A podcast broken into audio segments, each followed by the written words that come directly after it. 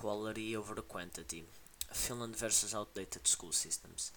I want a school system which adapts to kids, not the other way around. I'm going to explain why we should do it and how to do it. I will be talking about the current education system where education is not a pleasure but it is instead a burden.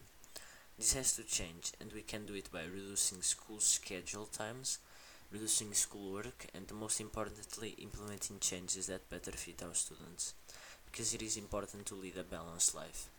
To achieve this, I'm going to be comparing the Portuguese school system, an outdated school system, although far from the worst, it's our everyday reality, with the Finnish school system. With this, I aim to show better ways of edu to educate our youth, and by the end of my speech, I'm sure we'll be thinking about how our current education system works and what we can possibly do to improve it. First of all, I'll start by saying that the school system where grades define your future can be very stressful, as kids and teenagers need to have time for themselves. What I want to show is that a happy student is equal to a knowledge-hungry student, which means that the happier you are, the more you want to learn. Unfortunately, this also goes the other way around. If a student is stressed, stressed out, they, they don't have motivation to learn. For this, I would like to discuss an example I consider good, Finland.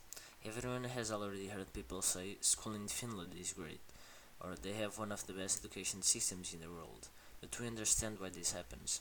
Well, they started by reducing the school time to around 6 hours and starting school at around 9 to 9.45 am. This promotes better sleep habits, less stress, the students' minds are more awake, and they have more times to be kids. Because that's what school should be about a positive place where kids can learn and hang out with their peers.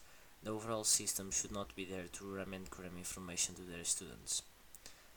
On the topic of school start times, several studies, including a study from Norway, show that when school starts later, between 9 to 9.45, students have fewer lapses and can concentrate more easily, which results in an overall increase on students' grades.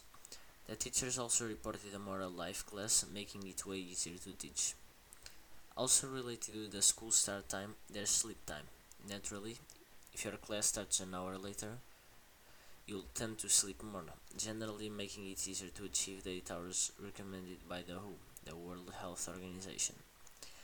The same group of researchers also observed a sample of 25 students who spent a year waking up earlier for class.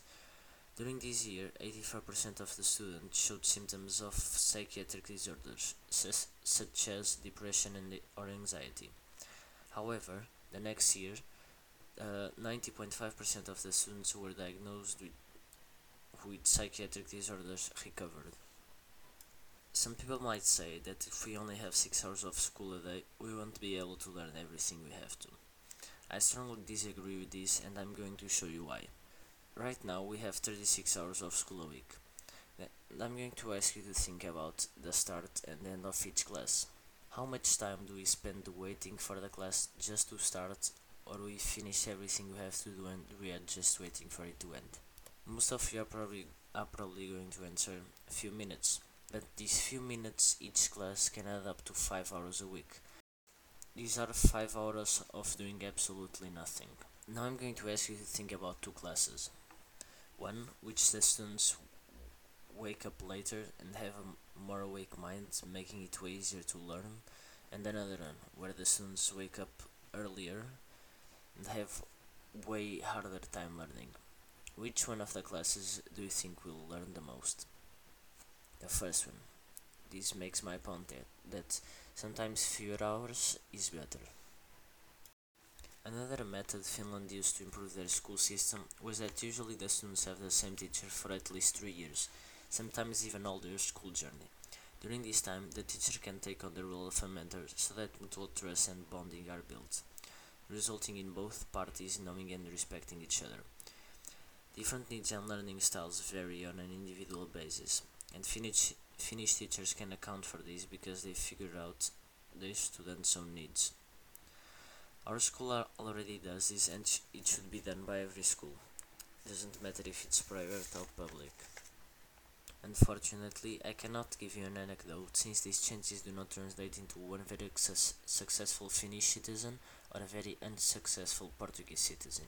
As I have been saying, these changes translate into an overall better mental health and an appetite for knowledge, resulting in a well-balanced life. Based on all the data I just mentioned, we can conclude our current school system is outdated and we as students and teachers should demand changes. For that, we can use the example of Finland, a country which is a great example of quality over quantity that has been working out, as we can see from their score on the 2018 PISA test made by the OECD. With this information, I hope that I got you questioning our education process and trying to find ways to turn it around. Because education is the most important thing in a generation, and if we fail to educate our youths, they will fail to progress in their adulthood.